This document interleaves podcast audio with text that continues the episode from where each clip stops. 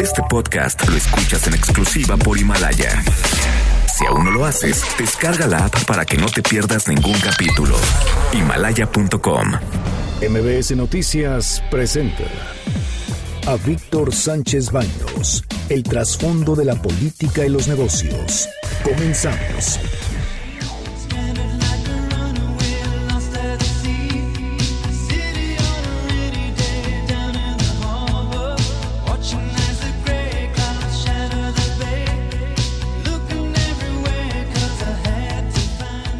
Hola, ¿qué tal? ¿Cómo están? Muy, muy buenas noches. Los saludo con mucho afecto. Soy Víctor Sánchez Baños en MBS a través de la frecuencia 102.5 de FM desde la Ciudad de México. Acompáñanos durante una hora para que juntos, juntos analicemos y discutamos la información de los asuntos de poder y dinero que leerás y escucharás mañana. Sintonízanos también en vivo, en streaming, en mbsnoticias.com. Están conmigo Anabela Pesat, ¿cómo estás? Buenas noches, Víctor. Muy bien, gracias a ustedes. Muy bien, también, muchas gracias. Bernardo Sebastián. Iniciando esta semana tan atareada. Sí, ¿verdad? Bastante intensa. Carmen Delgadillo. Buenas noches a todos. Debate. Comunícate. Comenta a Víctor Sánchez Baños en MBS, Twitter, arroba B. Sánchez Baños y arroba MBS Noticias. De verdad, hoy es un día, es un inicio de semana que lleno de emociones. Y yo creo que de las emociones más negativas que puede haber. Es intensa en información, claro que sí. Eh, y les voy a platicar algo. Al inicio, cuando iniciamos este programa el año pasado, uno de los objetivos que yo me había propuesto era no tener notas policíacas, evitarlas. ¿Y por qué?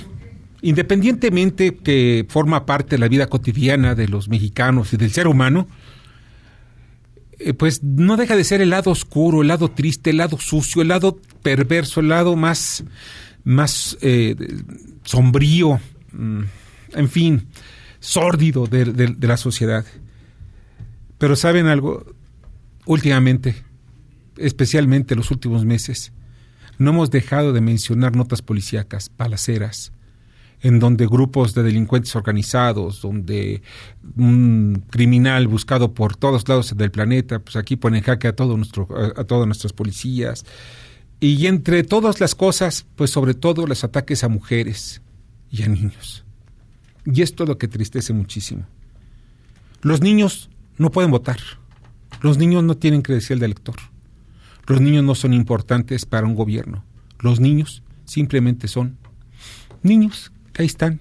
No pueden gritar, no saben cuáles son sus derechos, no saben hasta dónde son sus alcances. Y nosotros como adultos, cuando yo veo en otros países cómo se defienden a los niños con la vida, cuando veo, por ejemplo, en países de, los que queremos y, admiramos tanto, y desde la cuarta transformación se admiran, como son los países escandinavos, donde se protege el niño, antes que a cualquier adulto, antes que un asunto de género, los niños son primero. Tú caminas por las calles de Israel y sabes lo que dicen, un niño va solito, ándale, pásale. En Japón, un niño puede viajar en el metro a los siete años y todo mundo lo protege. Son países desarrollados mentalmente. Son países en donde el niño saben que es el futuro del país. Y esos niños hay que protegerlos física, mental y espiritualmente. Y aquí los tenemos abandonados por las policías, por sus padres, por todos aquellos que tenemos la responsabilidad de velar por ellos, por su seguridad. Desafortunadamente, esto se los comento porque el fin de semana estuvo muy intenso después de la desaparición el viernes de una niña. Esta niña, eh, Fátima, siete años de edad. Yo no quiero ya eh, recorrer todo lo que pasó. Digo, desde el punto de vista policial, tengo- quiero ser descriptivo, lo puedo hacer, pero no prefiero no hacerlo, porque resulta ser muy triste y de verdad el estómago se revuelve. Una niña que fue víctima de las más bajas pasiones, más bajas sentimientos de alguien o de algunos que no sabemos quiénes son, que independientemente que sean desalmados, son unas bestias, unas llenas, que me da vergüenza pensar que son seres humanos. Y lo digo esto de entrada a manera de editorial, porque una niña no merece, no merece, no merece morir, punto, ni la manera como la mataron estos desgraciados. Hay toda una serie de investigaciones, vamos a estar platicando con algunas autoridades, estamos platicando también, investigando algunas otras cosas alrededor de la familia, hay algunas versiones que pues nos está confundiendo día a día más, más lo que hay alrededor de, este asunto que es penoso, triste, genera muchos sentimientos. Por eso les dije al principio de, de esta, de esta emisión, que pues son aquellos sentimientos más bajos, más horribles, ¿no? Porque estaba yo leyendo en algunos en algunas redes sociales cómo están pidiendo y exigiendo la pena de muerte desde el momento, desde el todavía la semana pasada con el asesinato de Ingrid, una muchacha de veintitantos años, veinticinco años, que fue asesinada por su pareja y porque pues este sujeto estaba drogado y de pronto no le, negó este pues no sé qué haya pasado entre ellos, la cuestión es que pues se agarraron a cuchilladas y este cuate la mató de una forma terrible. Bueno. Pero no hay que pasar por alto que lo importante que estamos viendo hoy en día es la impunidad. Lo importante que estamos ahorita analizando es cómo toda esta gente hace y comete estas fechorías, comete estas cosas que pues, son innombrables y son impunes. Salen a la calle, van y compran sus tortillas como si nada pudiera pasarles. La verdad es eso lo que estamos viviendo y es lo que afecta a nuestro país. ¿Cuántos niños? No solamente es el caso de esta niña Fátima. ¿Cuántos niños son víctimas de abuso en sus casas, en sus escuelas, hasta en sus iglesias? ¿Qué es lo que hay que qué tiene que pasar en este país para que exactamente se defienda a los niños, para que exactamente se les dé esa garantía a ellos, porque son ciudadanos de este país, aunque no voten son ciudadanos. Están atacando las outsourcings, pero un outsourcing son las, eh, las, compañías de seguridad. ¿Y por qué se contrata una compañía de seguridad? Porque la policía no cuida mi establecimiento, porque la policía difícilmente va a estar para proteger mi negocio, protegerme en la calle. Y ni aún así. Y ni aún así. Y ni aún así. Pues veamos, porque además aquí te matan y no pasa nada.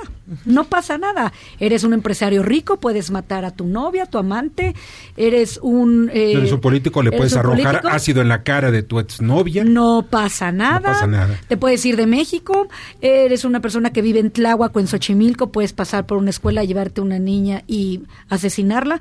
Perdón, pero si sacamos a los narcotraficantes y no los detenemos y los sacamos tres veces o dos de la cárcel, por Dios, este sistema jurídico mexicano es una burla. Eso es lo que tenemos. Jueces que no funcionan y ministerios públicos, bueno, que no tienen idea de cómo armar carpetas de investigación y todos los jueces de control por una violación a proceso sacan a todos. Claro, y ese es el mejor, el mejor pretexto para que estos se llenen los bolsillos de dinero. Y el presidente que nos está diciendo que es culpa del neoliberalismo el que asesina a las eh, bueno fue el neoliberalismo el que asesinó a las mujeres en Juárez y el de Ayotzinapa de Ayotzinapa sí no. De que sacárselo a una mujer hace apenas unos unos bueno el año el del cero crecimiento económico el del desempleo. De todo no del coronavirus es de que pierda la selección mexicana en los partidos de fútbol. Yo creo que ha de ser todo eso eh todo es culpa del neoliberalismo. Miren, la verdad de las cosas es que ponerle nombre, eso es lo que no, no, no lo puedo yo entender. Si es culpa, ¿saben de quién? de aquellos políticos que no ponen empeño en buscar la manera de proteger esta sociedad. Estaba yo leyendo qué es un Estado fallido. Un estudio completo de un Estado fallido. Tardé yo como unas cinco horas dedicarlos casi de cuestiones teóricas, en fin, cuando lo único que llegó nada más una simple de como síntesis. Un Estado fallido es cuando el Estado, el gobierno, fundamentalmente, no ofrece condiciones de seguridad. Abrazos Abrazos, no balazos. bueno, pero en fin, esa es la forma como piensa el presidente.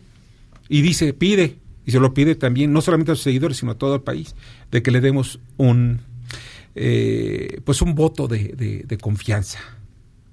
Ya va un año. ¿Cuánto más?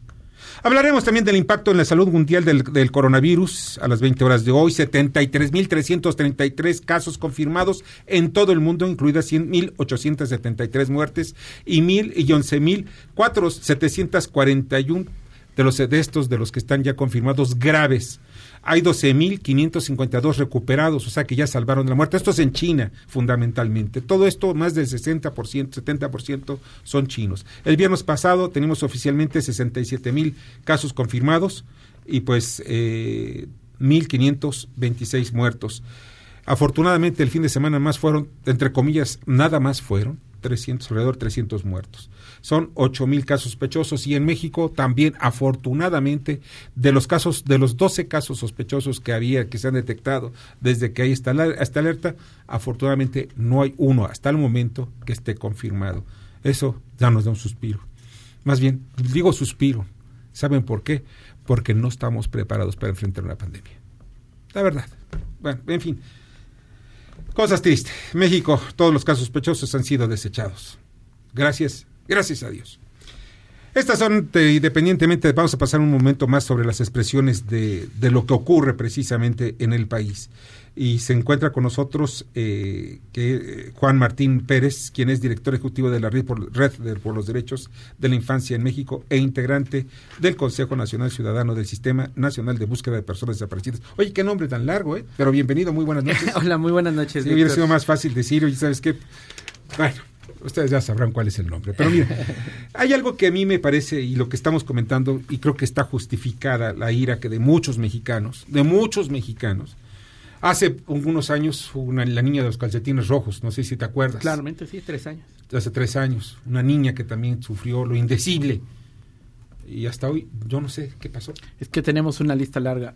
Después de calcetitas rojas, em, está el caso de Valeria, una niña de 11 años en Ciudad de Zahualcoyot, que se la lleva a una combi. El papá inmediatamente pretende hacer la denuncia y el, las autoridades, el Ministerio Público de Ciudad de Saucoyo se negó a levantar la, carpeta de investigación y tuvieron que hacerlo en la Ciudad de México porque esta ruta cruzaba la Ciudad de México y fue la manera de iniciar. Esta eh, Valeria fue víctima de violencia sexual y feminicidio esa misma noche y fueron los propios vecinos con los de la ruta que lograron localizar al presunto responsable, que por cierto fue asesinado dentro de la cárcel, eh, sin saber si fue solo o había cómplices. También recordarán que enero del 2019 iniciamos con el mismo drama, una niña desaparecida en Chalco. Eh, los vecinos se movilizaron e identificaron a un presunto responsable y cuando lo localizaron y localizaron a la niña había sido víctima de violencia sexual y feminicidio. El caso de Fátima, en todo lo que se ha mostrado de irregularidades y fallas, eh, nos repite el mismo patrón que ustedes observan. Y es muy básico. Eh, criminalizar a las víctimas, responsabilizar a la familia, eh, filtrar información que distrae, que entretiene y no asumir la responsabilidad, que ese es el tema de fondo. Ustedes han hecho un antecedente importante de impunidad, de corrupción, eh, de falta de Estado. Y creo que yo diría que claramente el feminicidio de Fátima es el fracaso del Estado y una demostración que sin Estado no hay posibilidad que esto cambie. Y sacan un comunicado, ¿no? sacan un comunicado diciendo que la madre este y, el padrastro este pues maltrataban a, esta niña desde que tenía dos años y hay varios este, levantamientos ahí en el, en el DIF, reportes, y que incluso que la tía pidió la custodia de la, de la niña. Entonces vamos a ver en qué termina esta... esta Pero que fue desechado precisamente por el DIF. O sea, todo esto lo desechó el DIF. Es, es como, eh, o sea, regresa ese, ese, patrón. O sea, nos distraen con estas cosas cuando el tema central es el asesinato. Es el feminicidio. Eso es lo que tenemos que colocarnos. Es decir, eh, eh, previo al feminicidio existió una desaparición desde el 11 de febrero. Y lo único, con muchos esfuerzos, como han denunciado la familia, se abrió la carpeta de investigación no en su comunidad, sino los mandaron a Escaposalco y tardaron en, lanzar la alerta Amber, que es solamente un pedido de auxilio público. No hay evidencia de qué hicieron, porque en general no buscan, no hay un protocolo. Y es muy importante destacar, y al inicio un poco presentaban, soy parte del, del Consejo Ciudadano del Sistema Nacional de Búsqueda de Personas Desaparecidas. México tiene una crisis de derechos humanos. Tú hablaste, Víctor, hace un ratito de Estado fallido, pero fíjate que la Organización para la Cooperación y el Desarrollo Económico, del cual forma parte México, de las 20 economías más grandes, México es la economía 13, la OCDE, ha definido a México como un estado de frágil institucionalidad o de porosa institucionalidad. Porque pese a que somos un país enorme, con mucha riqueza, con mucha capacidad, la ley no se aplica en todos los lugares ni de la misma forma.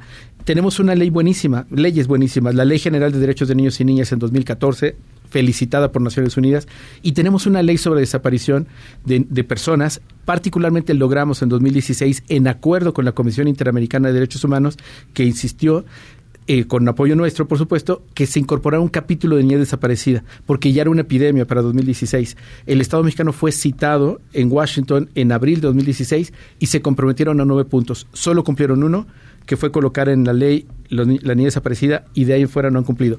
¿Qué no han cumplido? no hay un protocolo único, de búsqueda y los 11.000 niños y niñas desaparecidos en México en esta última década eh, no sabemos cómo, si los buscan y no sabemos cuál es el método ni se puede verificar.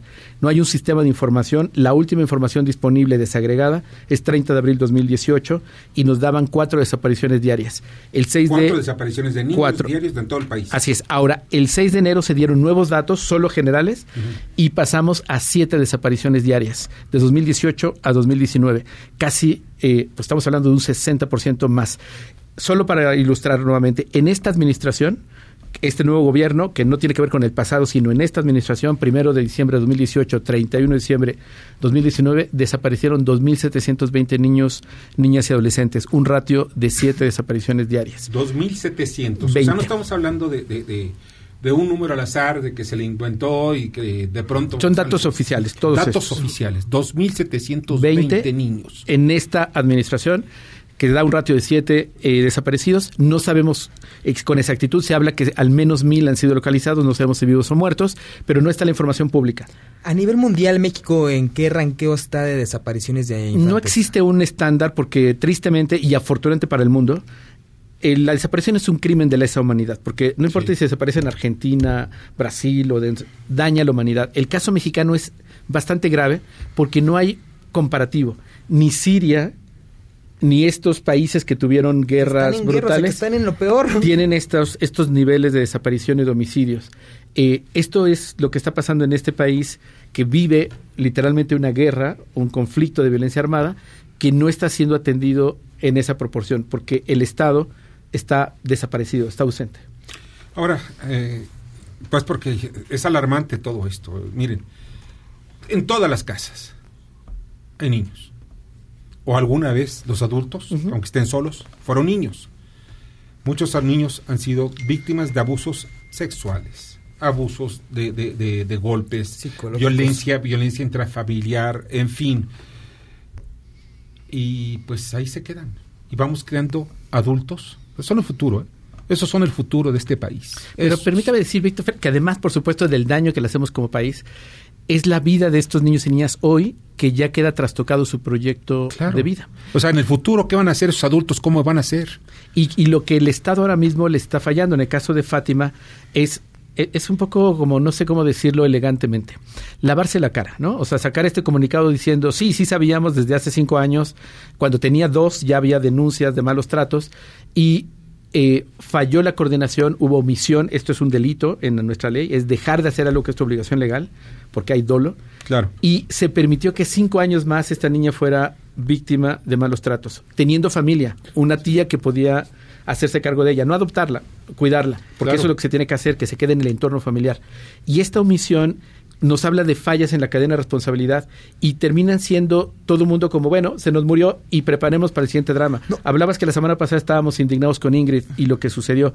Y termino el comentario, estamos hablando de barbarie. No es solamente que asesinan una, una mujer que ya es detestable por ser mujer, el feminicidio, sino lo que hicieron con la víctima y lo que además socialmente se hizo con todas las imágenes. El caso de Fátima es lo mismo, no solamente queda desprotegida en la escuela, es víctima de violencia sexual, es mutilado su cuerpo por lo que se sabe, no, no hay detalles, y es víctima de feminicidio. Es exactamente la barbarie, porque lo puede hacer cualquiera. Ya no es el crimen, en este caso de Fátima, posiblemente, pero es muy raro. mira, aunque sea niño, varón. Me refiero a que no es el crimen organizado como que hace estos videos y que genera terror. Es cualquier persona que tiene la condición de impunidad. De cada 100 carpetas de investigación, solo tres alcanzan algún tipo de sentencia o proceso cuando son niños y niñas. 97% de impunidad. De impunidad. Ese, es el asunto, ¿no? Lo que. Bueno, eso es lo que. que, que, que, voy a utilizar, ya, voy a soltar mis palabrejas, perdón, ¿no? Pero. pero se enoja, me, enojo, ¿no? Para no decirme, en fin, ¿saben algo? Y esto es lo que queremos ya de una vez, cómo acabarlo. La sociedad es la única que puede terminar con estos abusos. No, ya no quiero yo dejar en manos del Estado, Ojo, el Estado no nada más es el gobierno. ¿eh? Exactamente, sí. Pero yo agregaría, Víctor, que hay alarmas. O sea, si, si, desde, desde que la niña tenía dos años hay alarmas en el DIF, hoy hay cientos de casos que están en manos de jueces, que están en manos del DIF. Por ejemplo, traigo a colación el caso de Josephine Hall, que a lo mejor lo conocen. El, el, el, papá de la niña está este, preso en el reclusorio y por tercera ocasión este juez que se llama Eduardo Vélez Arteaga, este juez de lo familiar, le otorga la custodia al padre y el padre está en el reclusorio acusado de fraude. Y la mamá se la quita, este este juez le quita la mamá a su hija, este al principio y eh, bueno, ellas están escondidas, no sabemos dónde están la mamá y la y la bebé, pero este tipo de casos que los vemos y el día de mañana puede pasar una tragedia, ¿cómo es posible que el propio Estado no lo, no lo frene? Es que hay una lógica de violencia. Cuando hablamos de violencia, no solamente son estos grupos criminales y las pistolas y los videos, sino que nos permea a todas y a todos y nos normaliza. La semana pasada, con mucha indignación, recordarán que se hizo trend topic la búsqueda de fotografías de Ingrid. Eso nos habla de una sociedad que ya consume estas expresiones de violencia brutal y que las han normalizado. Porque tú tocaste un tema central eh, y tiene que ver con que esto es un negocio. Hay un negocio en la prensa que de nota roja y felicito que planteabas de no tocar esos temas en tu programa, porque hay un negocio detrás. Es convertir en espectáculo la muerte de una persona atropellada, destrozada, lo que sea. Y eso es algo que tenemos que cuestionar, pero también tenemos que cuestionar a la sociedad en su conjunto. Y cierro con un comentario retomando con ustedes. El Estado no son personas. Si el presidente dice misa en las mañanas y dice tonterías o maravillas, no nos importa. Lo que importa es lo que hace el Estado y sus instituciones y la obligación que tienen de cumplir con la ley. Y creo que es muy importante recordarle al jefe del Estado mexicano que la ley de 2014 de Derechos de Niños, Niñas y Adolescentes lo obliga a presidir las sesiones del Sistema Nacional de Protección Integral de Niños, Niñas y Adolescentes. En su administración han sucedido dos, dos sesiones a las cuales no ha ido. El 30 de abril y el 3 de octubre. Para la segunda, el 3 de octubre, ya no fueron los gobernadores ni las gobernadoras, porque este mecanismo de coordinación. Los niños no votan. Porque son invisibles. para por eso, porque lo único que les interesa son los procesos electorales. ¿Algún teléfono donde puedan.? Sí, eh, en nuestras redes sociales es más fácil si gustan. arroba derecho infancia. Eh, mi, Twitter, arroba Juan Martín MX, en cualquier buscador, Redim o Red por los Derechos de la Infancia en México, y la oficina 5601-6278. Ahorita te voy a pedir, ahorita que salgan, nos dejas los datos para que los repitamos un poquito más tarde. Derecho Infancia en Twitter. Arroba Derecho Infancia. Ah, ya lo sigo. Sí. Sí, voy a seguirlos también. Muchísimas gracias por esta oportunidad. Este, les animamos a que se sumen por el, hashtag Proyecto 26, porque como esta administración decidió solo trabajar por 25 proyectos estratégicos y ningún yo incluye niños porque no votan, le estamos pidiendo desde enero que creen un proyecto prioritario 26, específicamente dirigido a niños y niñas. Gracias por el espacio. No, al contrario, Juan, te agradezco muchísimo y estamos pendientes también para otros casos, ¿de acuerdo? Claro. es el compromiso que tenemos de nuestra parte y espero que también sea. Claro, nos quedamos en ello. Ok. Gracias. Juan Martín Pérez, director ejecutivo de la Red por los Derechos de la Infancia en México e integrante del Consejo Nacional Ciudadano del Sistema Nacional de Búsqueda de Personas Desaparecidas. Gracias, Juan. Y ya está la línea telefónica. Le agradezco muchísimo a Luis Humberto Fernández Fuentes, quien es el titular de la Autoridad Educativa Federal en la Ciudad de México. Luis Humberto, ¿cómo estás? Muy buenas noches. Buenas noches. Tremendamente consternado y, dolido por estos hechos este, que, que, pues tienen de luto a toda la comunidad educativa en la Ciudad de México, pero como siempre, a tus órdenes. Muchas gracias, este Luis Humberto. Eh, pues independientemente de lo que del malestar social que existe, yo sí me gustaría muchísimo que me pudieras platicar sobre los protocolos, los protocolos de eh, sobre los niños. O sea, mira, esta niña fue tomada no sé hasta el momento si es por alguien conocido de la familia. Yo en la mañana tenía yo una versión que en el transcurso del día pues no se ha desmentido, pero tampoco este se ha confirmado, pues, que era una persona que se la conocían perfectamente en la escuela. Un pero, tal Alan Herrera, ¿no? Eh, que es el supuesto asesino, pero, después que está muerto. Procuraduría que está muerto. Pero hay infinidad, una infinidad de cosas que pues no, no, no, no, no, no me cuadran. Pero en fin, esto es el lado policíaco. Pero los protocolos de los niños, ¿cómo ¿Cuáles son los protocolos para entregar un niño en una escuela, sobre, especialmente las escuelas oficiales y también las, escuelas de paga? Ah, te, platico si me lo permites. Claro, por favor. Eh, como señalas, el tema de los hechos pues, tiene que ir por la vía penal. Nosotros tenemos que ver el tema de la vía administrativa. Claro. Entonces, eh, ¿cómo operan estos protocolos? Primero que nada, hay que señalar que estos protocolos están en lo que le llamamos una guía operativa si me permites la coloquialidad, es el manual de operación de la escuela. Sí. Estos, estos protocolos que están en la guía han sido revisados prácticamente desde hace ocho meses este, con nuestro equipo, eh, porque hay muchas características que eh, se están dando ahora que antes no se daban, en términos que ahora requerimos un protocolo.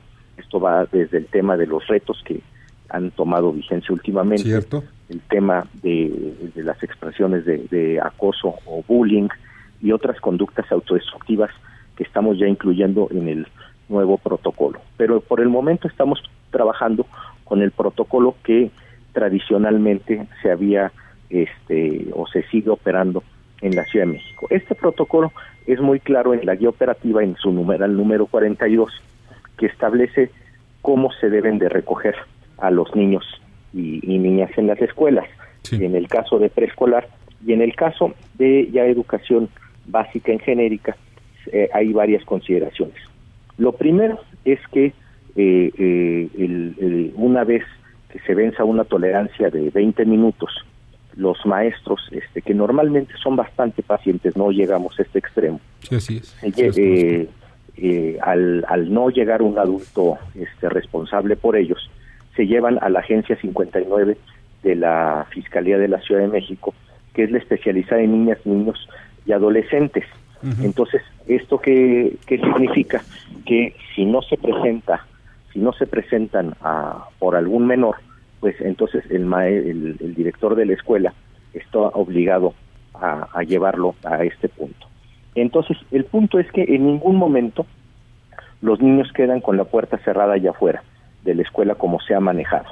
Eso no es este no corresponde al protocolo. Hay casos obviamente dependiendo del, del, tipo de servicio educativo que previa autorización de los padres los niños tienen eh, y además una autorización por escrito pueden eh, eh, ir y regresar solos a sus casas como sucede en, muchas ocasiones.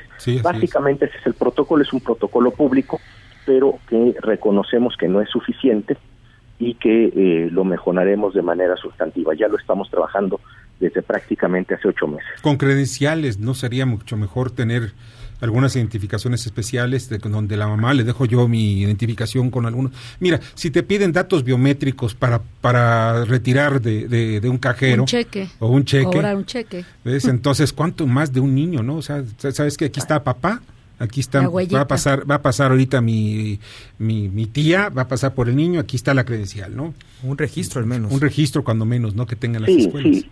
A ver, el, la escuela funciona regularmente y funciona eh, de manera cotidiana bien. E, es un caso desafortunadísimo, pero el, el proceso de entrega y recepción de los niños y niñas al, al, al terminar la jornada es un proceso que, que fluye con, con cierta naturalidad. Pero, sin embargo, sí tenemos que reconocer, y no solo por el desafortunadísimo, que es un caso muy doloroso para toda la comunidad educativa de Fátima, que tenemos que mejorar este protocolo con lo que tengamos a la mano, porque también yo no puedo eh, apostarle a un protocolo que no tenga los eh, insumos suficientes para realizar, porque entonces sería completamente inútil.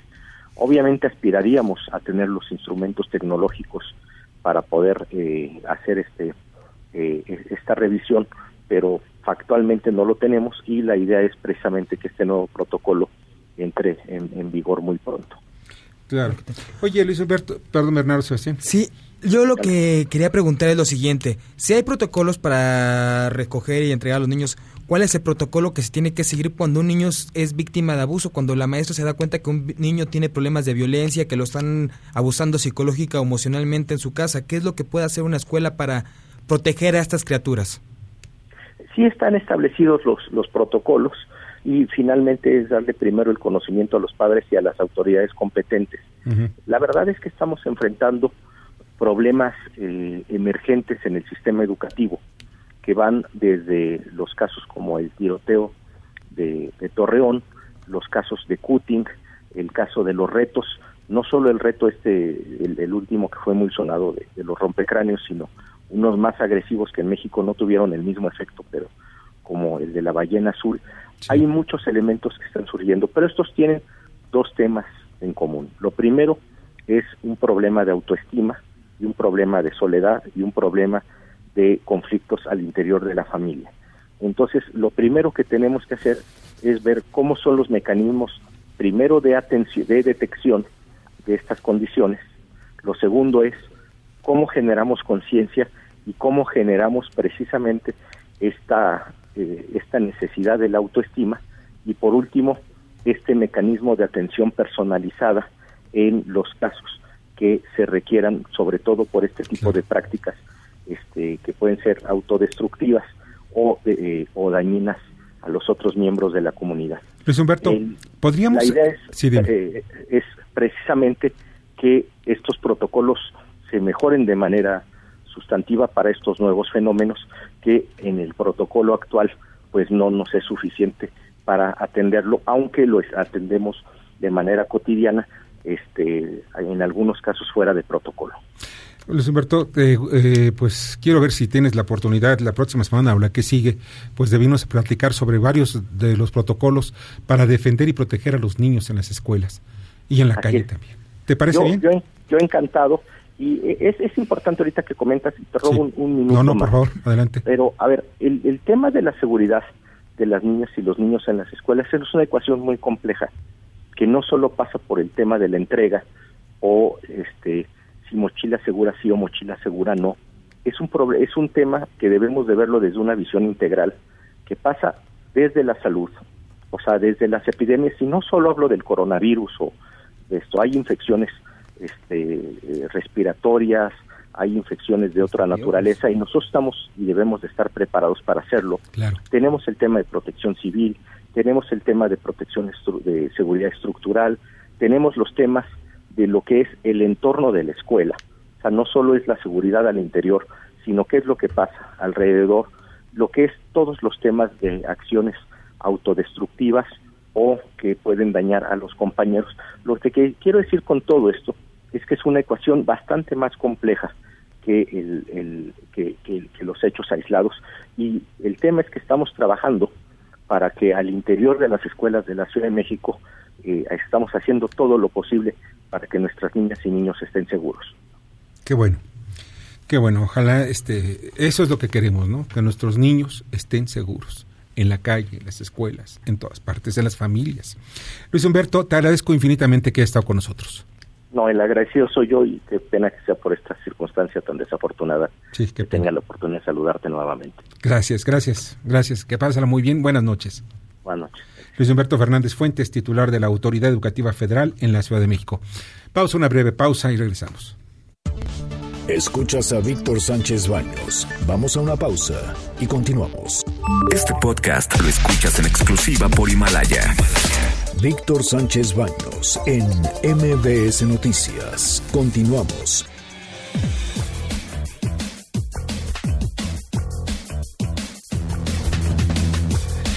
Estas son las columnas político-financieras que leerán el día de mañana en los periódicos diarios de la Ciudad de México. Lilia Arellano. Con el rumbo que va tomando el mandato de Andrés Manuel López Obrador, se hace necesario repetir en qué consiste el Pacto de Sao Paulo. En las líneas de Estado de los Estados de su servidora Lilia Arellano, que está en las redes sociales y en los medios del interior del país, leerá usted, se enterará en qué consiste este pacto. Gracias, buenas noches. Buenas noches, Lilia. Mauricio Flores les voy a platicar de uno de los riesgos latentes que tiene la construcción de uno de los proyectos insignia de este gobierno, la refinería de Dos Bocas. Y ese riesgo tiene un nombre. Es una empresa que está al borde de perder prácticamente el 70% de sus contratos por no terminar a tiempo. Esto obviamente al filo de que se anuncian avances importantes, apenas es lunes de esta semana, acerca de lo que se ha venido construyendo ahí en Dos Bocas. Los detalles, porque el detalle tiene nombre y atiende a las iniciales de Osto. Ya saben, Mauricio Flores, gente detrás del dinero, periódico La Razón. Un abrazo, Mauricio, pásala muy bien. Rogelio Varela. Muchas gracias, Víctor. Buenas noches a todos. Cualita se apunta a formar parte del índice de precios y cotizaciones de la Bolsa Mexicana de Valores a partir del 23 de marzo. Mañana en corporativo en el Heraldo de México. Muchas gracias, Rogelio. Paco Rodríguez. Te comento que la columna que se publicará mañana lleva como título muy sugerente, por cierto, ¿qué diferencia hay entre enjuiciar a Lozoya y a Lunares? Te doy la respuesta de antemano, no hay ninguna. Y no hay ninguna porque en México lamentablemente no hay un Estado de Derecho. principios constitucionales, leyes, ordenamientos, todo pasa por el arco del triunfo del caudillo. Y la verdad es que pues el Lunares y los Oya necesitan que se aplique el Estado de Derecho que en México no existe, definitivamente. Eso y más te platico mañana en www.indicepolitico.com. Mientras tanto, Víctor, te deseo como siempre buenas gracias y muchas, muchas noches. Muchas noches, Paco, también para ti. Adrián Trejo. El gobierno del presidente Andrés Manuel López Obrador busca en dos líderes sindicales, uno de ellos Pedro Ace y el otro Napoleón Gómez Urrutia, a los eh, líderes que puedan sustituir a las antiguas dirigencias de la CTM, de la CROC, de la CROM, que han pasado a ser historia y cuyos dirigentes ahora enfrentan el paso de la edad llenos de enfermedades y se han desocupado de un sector importantísimo que tiene que ver con la organización de los trabajadores que para fines electorales es un gran botín. De este y otros temas les platicamos mañana en la columna La Divisa del Poder, que diariamente pueden leer en el periódico 24 horas. Buenas noches. Buenas noches, Arián. Arturo Dam. Víctor Escuchas, muy buenas noches, ¿cómo están ustedes? El día de mañana en mi columna Pesos y Contrapesos en el diario La Razón, analizo qué sucede cuando se da el contubernio, que es una cohabitación ilícita entre el poder político por un lado y el poder económico por el otro. Mañana en Pesos y Contrapesos en el diario La Razón. Gracias, muchas gracias Arturo, pásala muy bien. Julio Brito. Resulta que Pemex produce altas cantidades de combustóleo, un subproducto del proceso de refinación caracterizado por altos niveles de contaminación y que cada vez es más difícil de ser colocado en estos tiempos de uso de tecnología verde. El año pasado, las seis refinerías de Pemex produjeron alrededor de 150 mil barriles diarios de combustóleo. Esto y más en nuestra columna Riesgos y Rendimientos que publicamos toda la semana en el periódico La Crónica de hoy. Pásala muy bien, Julio. Te agradezco muchísimo. Rosario Vilés. Perdón. No, no, no, no se presentó. Rosario Vilés no está en la línea. Darío Celis, adelante. Mañana en la columna La Cuarta Transformación del periódico El Financiero vamos a platicar de G500, esta cadena de gasolinerías pues muy vistosa, sobre todo en la Ciudad de México, su consejo de administración está emplazado para el próximo miércoles. Están demandados por un fraude procesal. Vamos a platicar de eso mañana en la columna La Cuarta Transformación del periódico El Financiero. Muy buenas noches. Darío, muy buenas noches. Pásala muy, muy, muy bien. Y ya está en la línea telefónica el reportero de MBS con, pues, eh, por este tema también tan importante. Es Juan Carlos Alarcón. Juan Carlos, ¿cómo estás? Muy buenas noches. Hola Víctor, buenas noches. La fiscal eh, general de justicia inició una investigación para deslindar responsabilidades de cada uno de los servidores públicos que participaron en el inicio de las investigaciones por la desaparición y muerte de la pequeña Fátima Cecilia y que hayan incurrido en alguna negligencia. Al respecto, la titular de la institución, Ernestina Godoy, indicó que existe el compromiso de actuar con transparencia en las indagatorias y en caso de que se detecte alguna omisión se impondrán las sanciones de acuerdo con su grado de participación. Escuchemos. En este sentido, también revisaremos a detalle todas y cada una de las acciones realizadas y las decisiones tomadas por parte de todos los servidores públicos relacionados con la investigación. En caso de que se documente cualquier tipo de irregularidad en la indagatoria, actuaremos en consecuencia y buscaremos una sanción ejemplar. Sin embargo, quiero insistir en que lo más importante para nosotros como Fiscalía es hacerle justicia a Fátima. Por su parte, la subprocuradora de atención a víctimas del delito, Nelly Montealegre, explicó que la prioridad es encontrar a la mujer que sustrajo a la pequeña, aunque no se descarta la investigación en el entorno familiar. Escuchemos.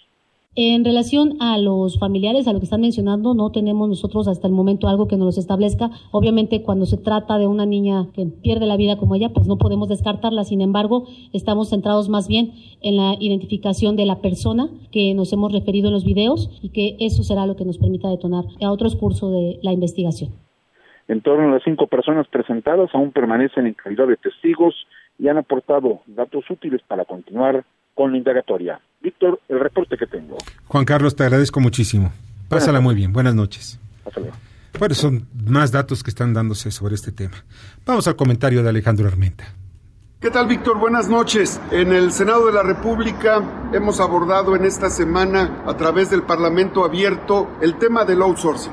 Entendemos con claridad que hemos logrado desplazar a China como el principal exportador de productos en el mercado estadounidense y en Canadá. Pero también entendemos en Morena en el Senado de la República que debemos de cuidar los derechos de los trabajadores. La discusión sobre el outsourcing ilegal para nosotros es inadmisible porque ha sido fuente de saqueo. El senador Gómez Urrutia tiene razón en ese sentido y lo apoyamos, como apoyamos desde luego el liderazgo que ha logrado vincular el senador Ricardo Monreal para que esta discusión del Parlamento abierto nos lleve a una propuesta que como base es el respeto a los derechos de los trabajadores, pero también con la enorme posibilidad de que la subcontratación legal se pueda realizar a favor de la economía de las micro, pequeñas, medianas y grandes empresas.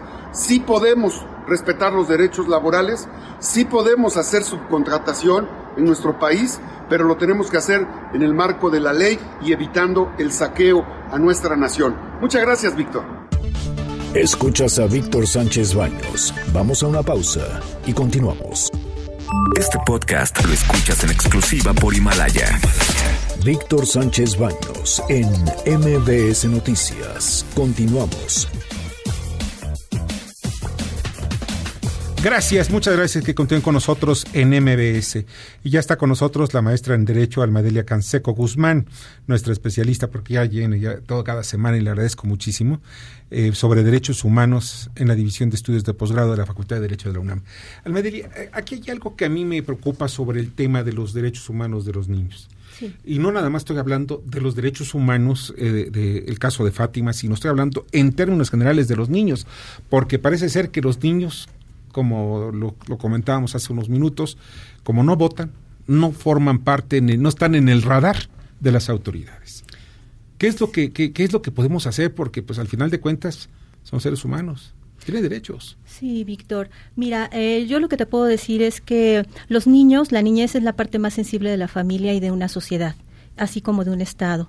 Ya lo había comentado la semana pasada, en el sentido de que eh, tanto las instituciones como la familia y la sociedad somos los responsables de que los niños tengan salvaguardados sus derechos humanos, porque esos derechos humanos ya están en la Constitución, en los tratados internacionales. Y bueno, en relación a las cifras respecto de los derechos de la niñez, pues ya nos ilustró este, este representante de de la Red de los Derechos de la Infancia en México, que nos ilustra con unas, Con, con, unas este, cifras muy significativas, donde pues estamos hablando de un alza en los homicidios de los niños, las niñas y los adolescentes por cuestiones de desaparición, que es lo que vincula al caso de Fátima específicamente. No te estoy hablando de violencia intrafamiliar, no te estoy hablando de bullying, etcétera, sino nada más por cuestiones de desaparición van a la alza. Y tan es así que um, el, titular de la Red por los Derechos de la Infancia nos estuvo comentando. Sí, Juan Martín Pérez.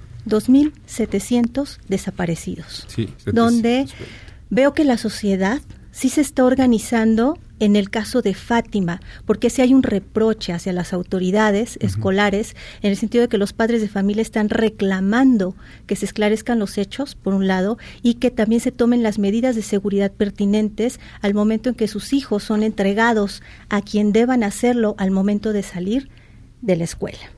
Entonces, ¿qué te puedo decir? Pero no nada más es el asunto en las escuelas, porque eso para mí me parece muy importante. Sí. las escuelas como que las convertimos, muchos padres de familia los convierten como la guardería. Voy, dejo a los niños y a, ver, maestros, háganse bolas con los chamacos y yo ya, ya me voy a trabajar, me voy a hacer mis cosas, voy a tomar café, lo que sea.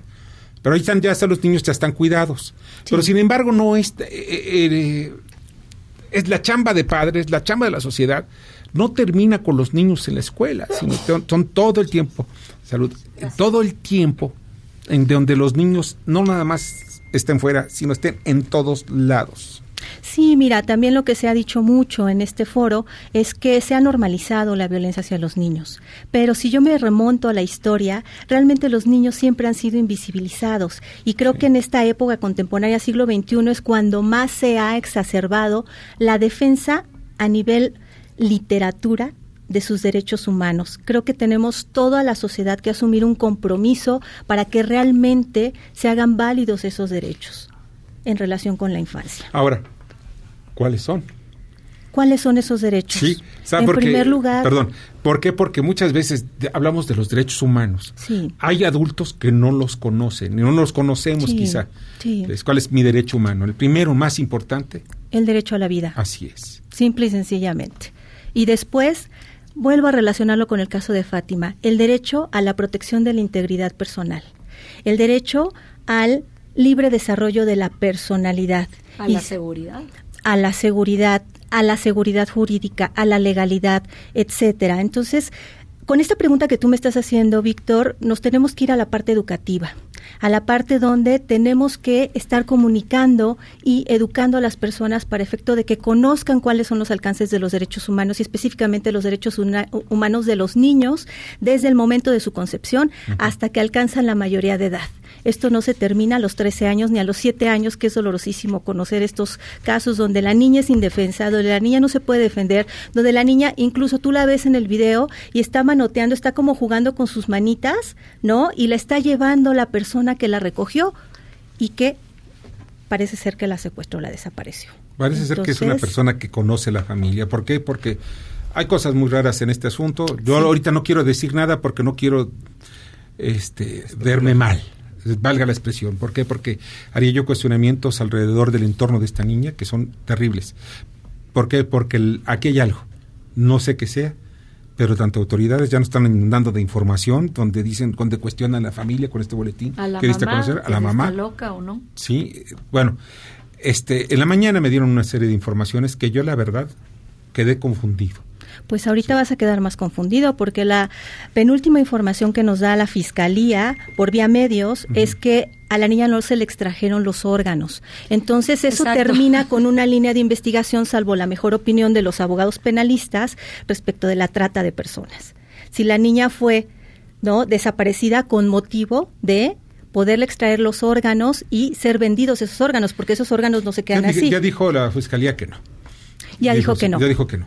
Pero ¿sabes cuál es el asunto? Independientemente de esto, hay alrededor infinidad de cosas, incluso algo que después voy a comentar un minuto contigo, fuera del aire, que no lo quiero yo comentar porque la verdad ya parece ser que tanto en redes sociales como a través de los medios de comunicación, muchos, yo no quiero autocensurarme, no, pero hay algo que sí, no quiero que la gente empiece, de, algunos, porque hay gente loca, hay gente loca en la calle, hay gente loca que está tratando de hacerle daño a la sociedad y que camina con total, total impunidad gracias a que, a que los tratamos bien, porque también... Pues, no hay que tratar mal al, Bueno, pues es que ahorita hay que los derechos humanos de los delincuentes, ¿no? O sea, hay que tratarlos bien ya lo pues dijo el presidente, ¿no? Ya lo dijo el presidente. Oye, Almedelia, pues te agradezco muchísimo que estés con nosotros y te esperamos la próxima semana con más temas que son interesantísimos desde el punto de vista jurídico. Muchas gracias, Oscar. Buenas noches. Dale, pásala muy Víctor. Víctor, discúlpame. No, no, no. Víctor. No, no, no. alguien, es que le decimos Víctor Oscar. Víctor Oscar. Ya para las casi 10 de la noche y le cambiamos. A las 10 Víctor después Sánchez Baños, muchas gracias. No te preocupes, por favor. bueno, vamos con James Salazar a su análisis económico y financiero. Adelante, James.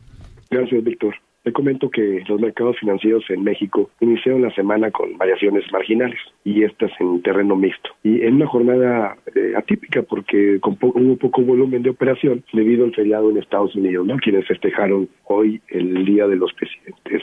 En el caso particular del peso mexicano, por momentos en, la jornada eh, volvió a cotizar en su mejor nivel en lo que va del 2020. En el mercado mayoreo se bajó hasta 18.52 al final presentó un retroceso marginal ligero, pero hacia los 18.56. La bolsa cerró prácticamente plana, una ganancia mínima, pero aquí destacó una fuerte caída en las acciones de la operadora del restaurante Alsea.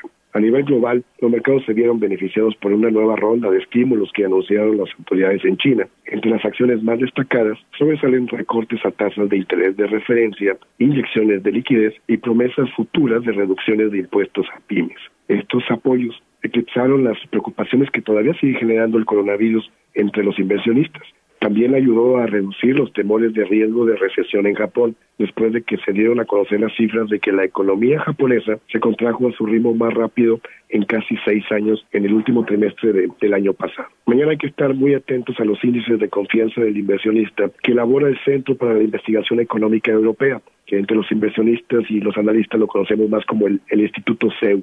En específico los datos de confianza en Alemania. Muy probablemente estas cifras ya van a empezar a reflejar los primeros efectos negativos del coronavirus en la percepción de los agentes económicos y esto como siempre sucede pues se traduce en fuertes episodios o se puede convertir en fuertes episodios de aversión global al riesgo. Hasta aquí lo acontecido en los mercados financieros locales. Buenas noches. Escuchas a Víctor Sánchez Baños. Vamos a una pausa y continuamos. Este podcast lo escuchas en exclusiva por Himalaya. Víctor Sánchez Baños en MBS Noticias. Continuamos. Inteligencia Financiera, el espacio de las pymes. Las respuestas para impulsar el crecimiento de los emprendedores con David Lask, de Financiera Crece.